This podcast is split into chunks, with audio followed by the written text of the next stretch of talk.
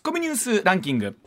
時事問題から芸能スポーツまで突っ込まずにはいられない注目ニュースを独自ランキングでご紹介します、はい。ランキングをご紹介する前にまずは芸能とスポーツの話題です、はいプロ野球のドラフト会議が20日行われ阪神は中央大学の森下翔太選手を1位指名しました。ね、森下選手あの横浜の出身でございまして180センチを超える、ね、大型の外野手というところなんですけれども、まあ、本当にどうでしょう？タイガース今ね若い選手がすごくね、えーポジション取ってってますし21世紀のタイガースを担っていくという、どんな選手たちがこの中からね育っていくのかってのは本当にもう楽しみでございますね。はい、続いて木村拓哉さんが参加する11月6日の岐阜信長まつりで観覧申し込みの応募者数が締め切り日の20日午前の段階で岐阜市の人口の2倍となる85万人を超えました、倍率はおよそ57倍です。あのー前回もねこの番組のオープニングでこの話少しお伝えをさせていただいたんですけれども、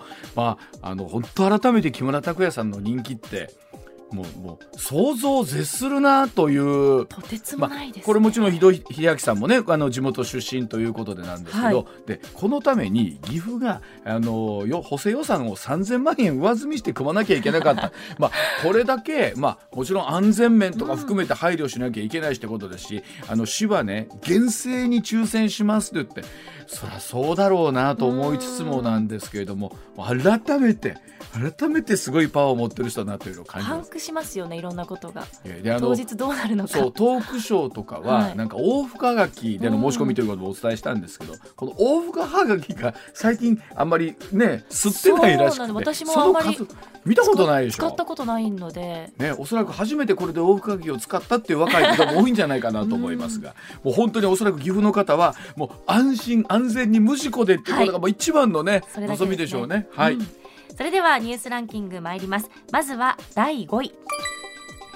新型コロナウイルス対策を助言する厚生労働省の専門家組織の会合が20日開かれ全国の感染者が増加傾向にあることや海外の感染状況を踏まえ第8波の流行が起こる可能性は非常に高いとする予測が示されました。まあ、これから空気は乾燥していきますしインフルエンザの流行も懸念されるところで、まあ、去年も同じようなお話あったんですけれども、まあ、どういう形で感染予防していくか特に冬場はね、あのコロナに限らず皆さんがいろんなところで風邪予防っていうのはなさっていくところもありますので、引き続きここご自身のペースでね、はい。あの注意をしていただければと思います。はい。続いて第4位イギリスのトラス首相が就任からわずか1ヶ月半で辞任の意向を表明しました。公約として掲げた大規模減税案が市場の混乱などから全面撤回に追い込まれ責任論が強まっていましたまあ、昨日もこの時間お伝えしたときに、まあ、いろんな調査の、ね、中で支持率が7%台という数字もあった。聞かないですねそうなるとさすがにというところだったと思うんですけれども、本当に、えーまあね、いろんな経済政策がすべてこううまくいかずにというか、撤回しなきゃいけないという状況の中だったわけなんですが、イギリスもここ6年で4人首相が変わってるということですから、まあ、この辺りですよね。動期ですね、続いて第3位。神戸市須磨区で平成9年小学生5人が襲われ2人が殺害された連続児童殺傷事件で当時14歳で逮捕された加害男性の全事件記録を神戸家裁が廃棄していたことが分かりました、まああのーいろんなものをこうしっかりと残していくという中で、まあねえーこれは一体どういうふうな判断の中だったのかなというところなんですよね。まあ、我々にとっても非常に痛ましいことでありましたしこういった記録をやはりしっかり残していかないと、まあ、次元の再発防止も含めてそうですし少年犯罪とはどういうことなのかこれはどういうことがあったのかなと気になりますよね。はい。うん。続いて第2位は20日の東京外国為替市場で円相場は一時1ドル150円9銭まで下落しました。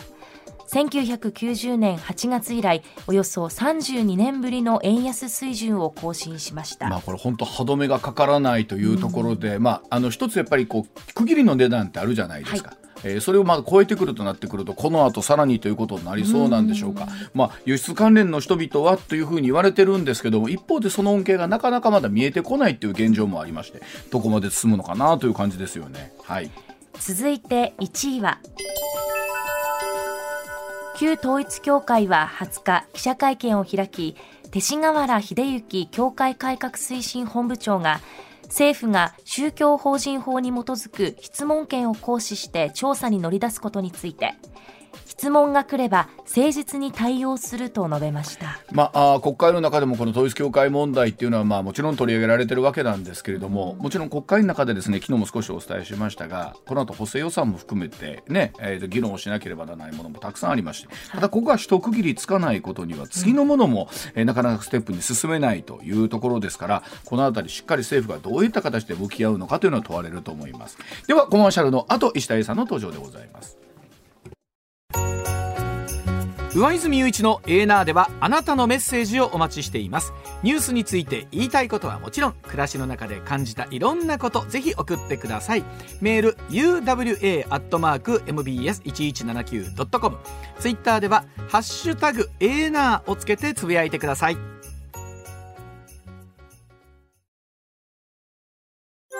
上泉雄一のエーナー。MBS ラジオがお送りしています。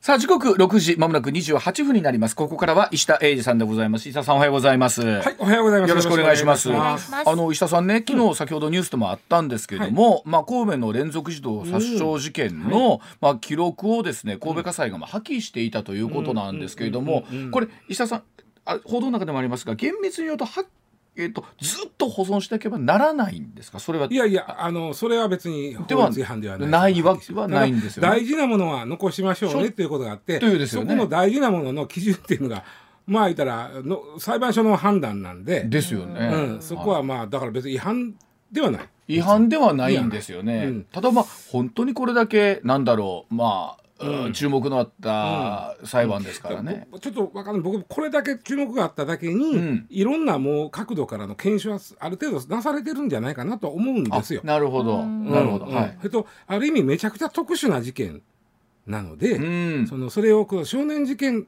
の記録としてとどめておくうん、資料的価値はどこまであるのかなとはちょっと思ったりします。そんな何にも検証されてへんだら残さなあかんですよ、もういろんなあらゆる角度から検証されてるしあのまあよし悪しは別にして本人も本出したりしてそのコーナーでしまそれいろんな記録はだからそういう意味では残ってるわけで、これ例えばあの今後のことですけどもね、うん、いろんなものがこう、まあ、データ化されていくじゃないですか。はいはい、と中であの例えばそのデジタルという形で残すという方法もありますよね。僕はもうそれ言いたいのはそこで、はい、そのかさばるから捨てるんであればデジタルにすればそうそうそうそう。うんうん、でなかなかやっぱそこは進んでないんですか？どうなんやろうな。だって機械データ化する機械なんてさ、うん、5万円ぐらいで？そうでしょ、うん、でまあなんでしょう。の予算で買えるでしょ。そう。でまあ最初の頃はそらスキャンするのかどうするのかあの分かんないですけども、うん、一回データベース化しちゃうと、あとはいくらでも後世の人たちは見ることができるわけですよね。それを検索するシステムっていうのはきっともうあると思うんでね。不正アクセスとかそういうところが。ああまあ問題になってくる。だからそれは外部につなげなかった。あのあくまで独立した裁あの裁判所の中のパソコンだけにとどめときゃ、まあ、もちろんそれとってあのハッキングされない可能性、うん、まあされる可能性とか言い出したきりないんですけど、うん、だつな外部とつながってなかったら100%それはされへんからね。う。ん、まああのそれで言うとまああの石田さんの議論になるほどと思ったのは、うん、もう一通り全て検証されたんだからいいという考え方ももちろんゼロではないし、うん、ただまあほんまにうばちゃんの言う通りで、うん、そのデジタル化したらその話なのに、ね、なんでその捨てる捨てへんみたいな話になるのかなかな？というところが、まあ、今回ね、うん。まあ、しかも本当にまあショッキングで記憶にもまだまだこう残ってるしというね、人々の気持ち的な部分書として必要ないという判断した理由は何か知りたいな。そこですね、うん、はい。だそうでございます。はい。さあそれではあ今朝のニュースの方からお伝えをしていきましょう。まずはこちらからでございますさあ待望のシーズン到来を前に 暗雲立ち込めるというところなんでしょうか。個体数が激減をいたしましてベーリング海のズワイガニ漁初めての中止ということになりました。さあアメリカのアラスカ州沖のベーリング海で行われておりましたズワイガニ漁が今年初めて中止となりました。というのもベーリング海のズワイガニの個体数が漁を解禁できる基準値に満たなかったということが原因のようでございます。えー、アラスカ漁の漁業狩猟局ということになるんですか？えですね。ですね、はい、えー、ズワイガニの個体数は2018年のおよそ80億匹から2021年にはおよそ10億匹へと激減をいたしました、これ気候変動が大きな要素かというふうに言われています。そうそうなんですよ、あのまずちょっとベーリング海どこや言われてもちょっとえっと地図で、うん、えー、アメリカとロシアが上ではひっつきます、はいはい、ひっつきかけます、はいはい、その下ぐらいです、はいはい、結構冷たいところもうあのねズワイガニっていうのは基本的にものすごい寒いところにおるんで、はい、あのまああの辺りが取れるんですね、はい、ロシア側もあの辺で取れるし、うんうん、でまあアメリカもあのカナダもあの辺で取れるんだけども、うんうんうん、あのー、基本的にちょっとまずねちょっとズワイガニって養殖が難しいっていうのをまず分かっとかないかんです。あえよでもえ養殖あそうか。そうあのね実はちょっと話ずれるけど世界のあの魚介類の漁獲高っていうのは、うん、この30年ほどで倍になってる、うん、倍になってる、うん、倍になってるけども天然物の漁獲高はずっと横ばいなの。これはどういうことかというと取らないようにしてる、資源保護はい、つまり事故があったら逃がすとかもうなんやったらここまでここでやめとこうとか、うんうん、資源保護してるんで、はいはい。まあ、30年間自然天然物の漁獲高はずっと横ばい、うん、じゃあ倍になってるのは何か言ったら養殖なんですよ。養殖で我々は随分魚介類を食べてると、はいはいはい、でその意味ではズワイガニは養殖できない。うん、一つはあのまあはまあ一言で言うと採算に乗らないですよズワイガニって、うん、あの高いですよ。高いだから1年にね5センチぐらいしか大きなれへんねえ1年で5センチ？5センチぐらいしか大きなれへんねで成熟して食べれるようになるとしたらちっこいとこから考えるともう78年かかる。あそんなかかるの？そしたらそのそれと、まあ、7年8年でもねカゴの中にぎゅうぎゅうにして養殖できたらそれは儲かるけど、うんはい、やつらはね共食いしおるんだ。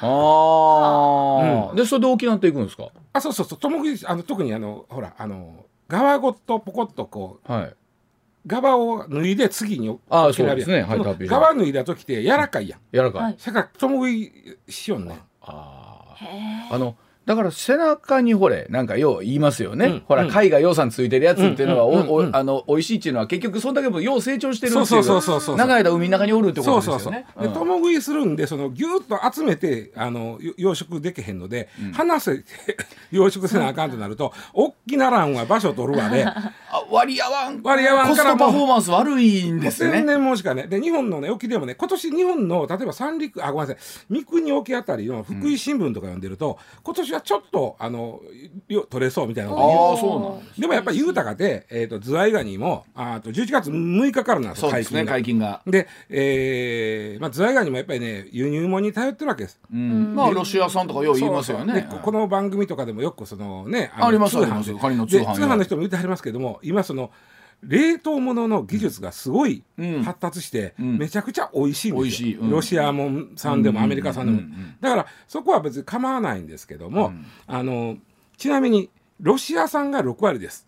入ってくるズワイガニの。はいでアメリカ産が1割です、うん。うん、で、えー、カナダ産が2割ちょい。残りがそれ以外なんですけどね、うんうん、えー、ロシア産が6割、うん、でこうなってかつてはねアメリカ産もっとあった、うん、ででもロシア産が結構ぐーっと増えてきてるっていうのがズワイガニ業界の、うん、うん、あれなんですけども、あのー、まずね中国のこれ何でもそうなんですけどマグロでもそうですけど中国のお金持ちがカニの味を知っちゃった、ああそれはそれは誰が教えたんやねあの言うても人口が多いところですから。あれこれうまいやん、うん、で知っちゃって知っちゃいましたか。ここ数年やっぱしカニの値段がどんどん上がっていって上がってますか、うん、で、えー、そんな中で特に面白いのがアメリカでございまして、うん、アメリカはカニ食わんかったんあんまり、うん、言うても。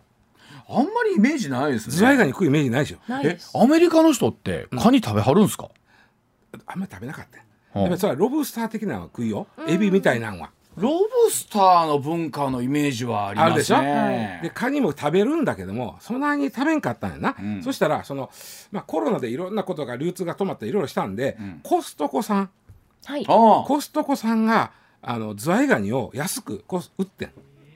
コストコで。いかんな。まあいいのか。いかんかん。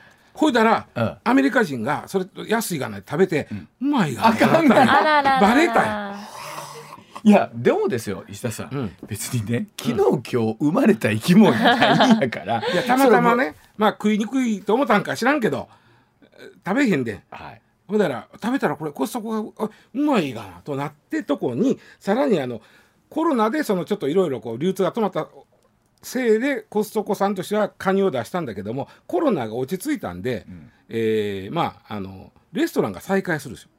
ね、そしたら「あのカニうまかったで」と、うんレストラン出したらどうやとなって、さらにアメリカ人がカニをガンガン食うようになああいってしまった。かん。いかまあいいんですけど。いいがうん。いかん。ところがそここに来てアメリカは今インフレや。ああそうやん。さらに、えー、物が高い、はい。自分のところでもあであの景気後退してる、うん。でちょっとやっぱりちょっとえ需要が減ってきてる、うん。ね、うん。で実はそのカニがバーッと美味しいって食べ出した時はやっぱりロシアの方が予算取れるから、うん。ロシアからアメリカへ行ってて、うん。アメリカも取ってたよ、うん。だけど今言ってるようにアメリカはそんなに取れへんから、ロシアが予算取れるから、うん。ロシアから輸輸入してたアメリカが、うん。うん。うんでそれがこのはい。ウクライナ侵攻で止まった。んやはい。だからね、はいこのカニの話でウはい。クライナの話、コロナの話全部絡んでくる、そうですよね。インフレの話全部絡んでくる、はあ。で今さっきのニュースのコメントの中で見てると、うんうん。個体数が激減してるのも激減してるだからんですよね。それはあの上田あそこのベリン海のところが。だけでうん。あって、それ以外のとこはそうでもない。で日本海近郊の今年はちょっとは復ちょ活っとはあの少なくとも三国沖は新聞にはそう書いてあって。あれでもなんか、ん。イメージですけどほら僕らねあの前田さんあのこの後またいろんな取材行くと思いますけど、うん。はい。やっぱり僕ら日本海沖のね、いわゆるタグのついたズワイガニというのは、やっぱりぶっちゃけた話はやっぱり予想さんとは違いますよねと。それはまあまあ一緒やねん。でであのズワイガニにもいろんな種があって、はいはいはい、えっと、ちょっと名前忘れたけどななんとか種っていうのがその日本人が好きなやつやけど、ではいはい。それやっぱりロシアでも取れる。はい、でロシアは実は何やったら生で持ってくる技術まである日本に。冷凍もするけども、はい。近いとこでは生で持ってくれる、はい。だからロシア産がとってもいいのですよ。うん。わかんない。カニにまあまあそりゃそうなんです。よそりゃ線超えたらね。カニがこうお前そっち行ったらお前ロシアになるでって。言えへんやんカニは。なんかでもあの大座で取れるとかあるじゃないですか。あそれは霞で取れるとか。それはね美味しいのははい。生で持って帰ってくれる。出るからでしょ、うんでもロシアも生で持持ってくる技術はあるわけですねあるあるね。まあ、気持ちの問題でしょうけそうどね。そうそうそう。はいはいであのロシアからでまあいろんなとこやっぱロシアやっぱり取れるんで、うんロシア産のカニって世界中でこう流通してたんだけども、うんウクライナ侵攻で、はい今あの西側諸国いわゆるね先進国、うん西側先進国でロシアからカニを輸入ある意味できるうんのは日本だけなんですよ。ああそうなんですね。そうそうそこもわからんで今後先今後どうなるか。そうですよね。でも一応アメリカなんか輸入しないって言っまあそうでしょうね。そしたらロシアとしては、これアメリカが最近美味しい美味しいで去年この年去年ぐらいからよく食ったでと、うん。それがもう買えへんっていうのやったらどないすんねん言うて日本に売らんしゃあないとなって、うん。日本に来るのにちょっと下がるんかなという気もある。お。これはすごい石田さん難しいね。ところがやなもっぺんもっぺんひっくり返すけど、はい。ところが円安が進んどる今のニュースやね確かに。あこの1年で、えー、2割から3割円安が進んだ。で対ドルもやけど対ルーブルもなんかもっと進んでるわけ。はいはあはあはあそういうことですかもう。ルーブルなんでこの1年で5割ぐらい円円安になってる。ああそうですか。これはねちょっとずっこいんですけどこれもういろんなニュースが絡んでくるうんそうですねずるいんだけどもロウクライナ侵攻した時にあのロシアを締め付けたじゃんで締め付けました。世界各国が、はいはいでルーブルがどうか下がった下がりました。なもう一応プーチンさんも考えてこれこのままやったらルーブルがもうかまあ、紙くずとは言わんけど、はいまあまあ価値がなくなる,、うん。どうするかやったらお前らうちのガス欲しいやろ、ううんちの原油欲しいやろ、うん。売ったるからその場合はルーブルで払えととそうでした。はい。そうでした。言うて、そうすると買う方としては嫌やけどうルーブルにでしか売らないと。自分どこの国の金をルーブルに変えるますよね。そうするとルーブルが上がる。上がりますよね。それでなんやったらウクライナ侵攻前よりルーブル上がっちゃってるんですよ。はあすごい理屈やな。そうそれでせっかくカニ入ってくんねんけどもはい。安売ってくれんねんうん。例えばね、えー韓国のプサンでこの間あの新物のロシア産の冷凍ズワイガニの競りがあったんですけどうん。去年に比べたら5割ぐらい安かってうん。うん。もう当面いや日本にそのまま入ってくるかどうかは別にして、まあ、5割ぐらい安かったけど、はい去年に比べてルーブルと円でいうとルーブルが5割上がっちゃってるんで、あら。えーそこは相殺されてしまう。そほな国のでだからまあざっくり変わらず。うんまあまあねあの韓国のウォンで買や安いああそうですね、まあまあとにかく、ね、通貨の世界も絡んできたりしてややこしいんだこれが。しかしあのわずそのねカニ一匹は、うん俺は俺やんか、私は私じゃないですか。なんでいろんな状況によって私とか僕のカニの値段がそんなに乱高下するのかっていう話ですよ、ね、ほんまにねあの味を知った人が食べるっていうのも辛いでこれ。あの美味しいものは人に教えてあきまあかんねん。余裕やん。美味しいもん人に言うとあかんて。でもなんかあのすごいイメージですけどロシアとかアメリカの人がね、うん、あの刺身をこう上向いてこうわっと迎えに行ってる様子は想像つかんのですけどもね、あのあの美味しさは。最後に一つだけ。何？今年今今年いっぱいというか今シーズンのカニは去年の冷凍したであってこれ味落ちないです。今の技術なるほど。これは確保されてるそうです。なるほど。輸入物は。で問題は年明けて以降がどうなるか分からへんのとあのロシアの銀行が決済できるかどうか分からへんなってきたんであそうですよね。そこも含めて買いたくても決済できるんかとかいう問題もあって。でこれ石田さんさらにもう一個言うと、うん、例えば人道的な立場とか云々とかまあいろいろあるじゃないですか、まあその世の中の状況を見た時にそんなにこのロシア産のものとかというのをね、うん、他の国がこう抑えてる中で、我々だけが勝っていいのかみたいな話みたいな、そうなんですね。そうそう。いやでもかカニな、うんまあ、欲が勝つ。そうそうやね。難しい。カニなでもあの今年はだからまあ今年はねは、まあ、ざっくり今年はね、うん、行ってこいがあるんでそんな値段変わらないけど。も、まあ来年以降は本当に、うん、本当にまだ不透明、うんうんあの変な言い方ですけどこんなことを考えてもはよ戦争終わらなあかんね。いやほんまにそうやと思います、うん、いろんな人が。カニを美味しく食べれるのも平和やからで、ね、いやほんまそうですわ、うん、はい。では時刻6時43分でございます。続いてこちらです。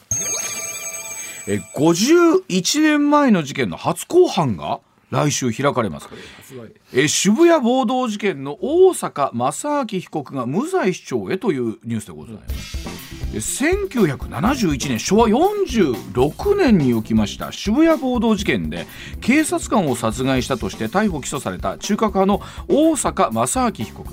来週25日の初公判でデモ隊から離れた場所にいたなどと無罪を主張する方針であることが分かりました、えー、大坂被告逃亡の末2017年逮捕されまして殺人や放火など5つの罪で起訴されたということなんですけれども、えー、すごいでしょ？石田さんこれ51年前、そうです。これものすごい異例の裁判ものすごい異例な要素がいっぱいあるんでちょっと皆さんもちょっと注目してもらいたいんですけども、うん、まず71年でその渋谷暴動事件何が起こってたかというと、まあ、あの頃学生運動がそうですよね。はい、はいあのー、72年に沖縄が返還されるんです、はい、ただまだ71年は沖縄はアメリカの時です、うん、でその時に、まあ、いろんなまあ密約があった。後から密約って分かるんだけども、沖縄返還に関してこんなまあ条件でっていうのがあった。その中に、まあ、今の沖縄見たら分かるんですけどもあの米軍の基地を残すと、うん、い。うことがあってそれはどういうことやねんと怒った学生らがデモをしたわけ。うん。な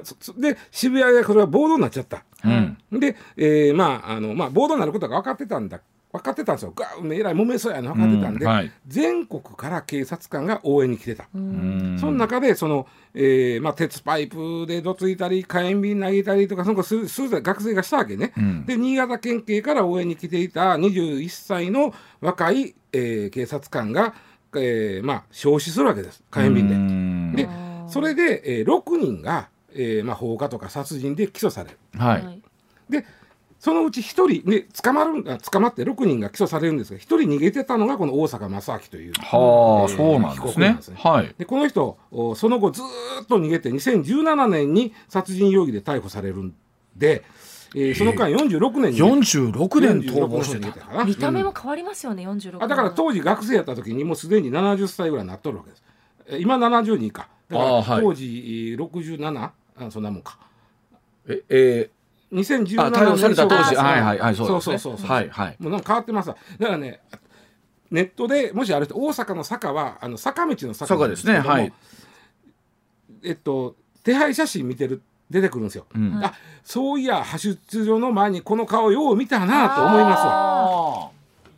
白黒ですか、うん、もちろん。はあ。なるほど、うん、ほんでね、今日言いたいのはこの何がどう異例なんかということなんですけどそうですよね。まずこの事件は時効の針が止まったままやったということなんです。あうん。そうやそうですよ、当時殺人の時効は15年なんです、うん。1971年におもし彼が殺人をしてたんであれば、はい。1986年に時効は成立してるんですよ。はい。うん。ところが70 2017年に捕まった、はい。っていうことは時効の針が止まってたんです。はいよくサスペンスなんかで時効が針の針が止まる。これは時効が止まってるじゃないか。っていう時は有名なのは何ですか？うん。ね有名な。有名なのはうん。海外ということで。海外逃亡してた。あはい。海外逃亡してる間はは時効の針止まるんです。はい、はい。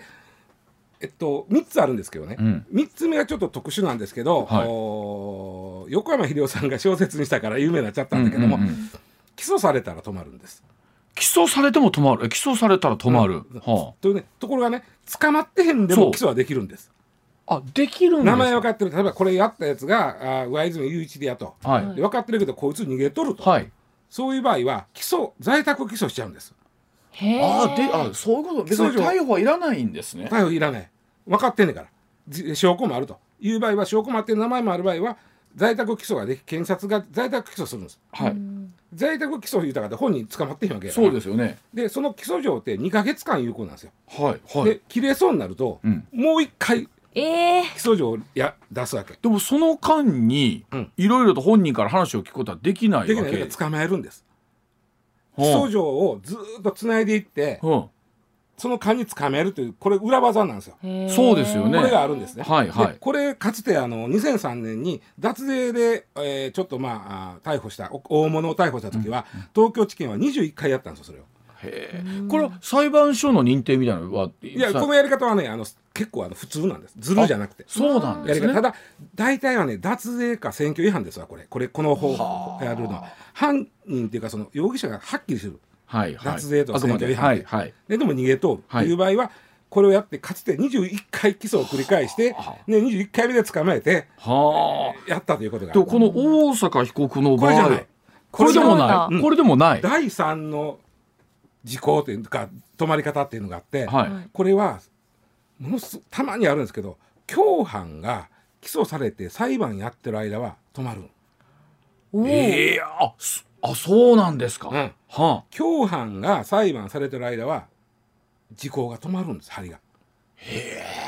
というのはね、考え方としてまあまあ2人で、まあ、2人仮にね、あはいはい。2人で悪いことをした。はい。で片一方が、うん。えー裁判を受けて刑をお確定させるというその自分にとって不利な方にはい。針が動いてる時に、はい。逃げてる片一方が時効という有利な方に向かって針が進むのはおかしいという考え方。ああはあはあはあはあ。なるほど。わかります、はいはい。だから共犯が裁判してる間は針が止まるんですよ、うん。じゃあこの大阪被告の共犯はまだ裁判してんのかいう話になるわああそうですそうです。け71年のですぐに事件があって4か月後に捕まってますから、うん。共犯は。はい。そっからまだ裁判やってんのかいう話なんです。そうですよね、うん。実はやってるんですえー、長い。長い裁これが判超特殊な裁判でその起訴した人のうちの一人がもともとがその精神疾患統合失調症の精神疾患があった。はい。で一審で懲役15年の判決を受けます。殺人罪で、うんうんうん共犯がね、はい。で控訴します。はい。控訴してる時に統合失調症が悪化しては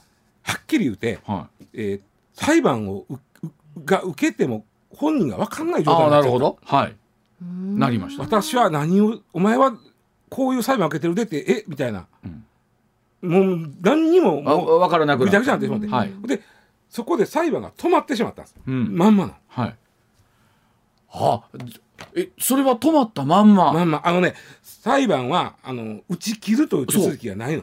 そう。あそう。なんですか。うん。決心しないんですかそこで。でやんぺができへんあそう決心するまで無理なのか。無理無理決心できへんの。できないわけですね。理解できへんから。ちゅだから要は中止中断がないということか、うん。で本人は一旦病院に入ってその後もその裁判を受ける状態になれへんので今これまあ中核派の。はあ、なるほどね。わかりました。じゃあちょっとお知らせの後、もう少しお話聞いこれちょっともてまいますなかなか特殊なんで、上泉雄一のエーナー MBS ラジオがお送りしています。さあ石田さんお話続きですが、その渋谷暴動のの場合、共犯の裁判が止まっちゃってる、はい。えー止まっても40年以上になるんですけど、ね、なります。裁判。で裁判がその止まってる終わってないという意味では時効の針が止まったまま。止まったまんま。やったということで捕まったんです。はい。で、えーいろんな注目まずねこれが、ま、めちゃくちゃレアなんですね。うん。あの交そうでしょう。交際の途中で止まったいうこともレアなんですけども、うん。えっとその、うん、言うても50年以上前の事件をさあえーそのそうです。裁く難しさ。そうです。えっと、これ中核派の活動家なんで、えー中核派のも、まあ、メンバーといいますか支援者の人たちも注目してるんですけど、ん。まあ、あの裁判員の方に、えーもし万が一何かあったら意見ということでこれ裁判員裁判なん本来は。はい。なんだけどもしないしません裁判官だけであります。あそうですか。もうそういう意味ではね異例ずくめなんですよ。でも51年前の事件をこう審理するとなってくると、うんうん。それこそ例えば証拠みたいなのも含めてそうですし。そう。大変ですよ。当時の方の例えば記憶とかうんぬんとかっていうのも、ねあの一人やの事件でボードの中のことなんでん。難しいと思いますね。そうですね、ただまあこれまあ異例なんでちょっとこの裁判来週の、えー、と25日から火曜日か、はい。えー注目してもらいたい。これ裁判官の方も大変。いろいろんなものが今までの通りにはいかないわけあですよね。とねちょっとはいはいどうぞ。全然霧島聡という容疑者がいてるんです。これまで全然別。えー東あ東アジア反日武装武装戦線のいわゆる企業連続爆破のはい。容疑者なんですけど、はい。この場合共犯の一人大道寺綾子が、あの脱火事件で、なんていうの超法規的措置はいではい日本を離れた。離れたんで、はいこれも裁判止まってる。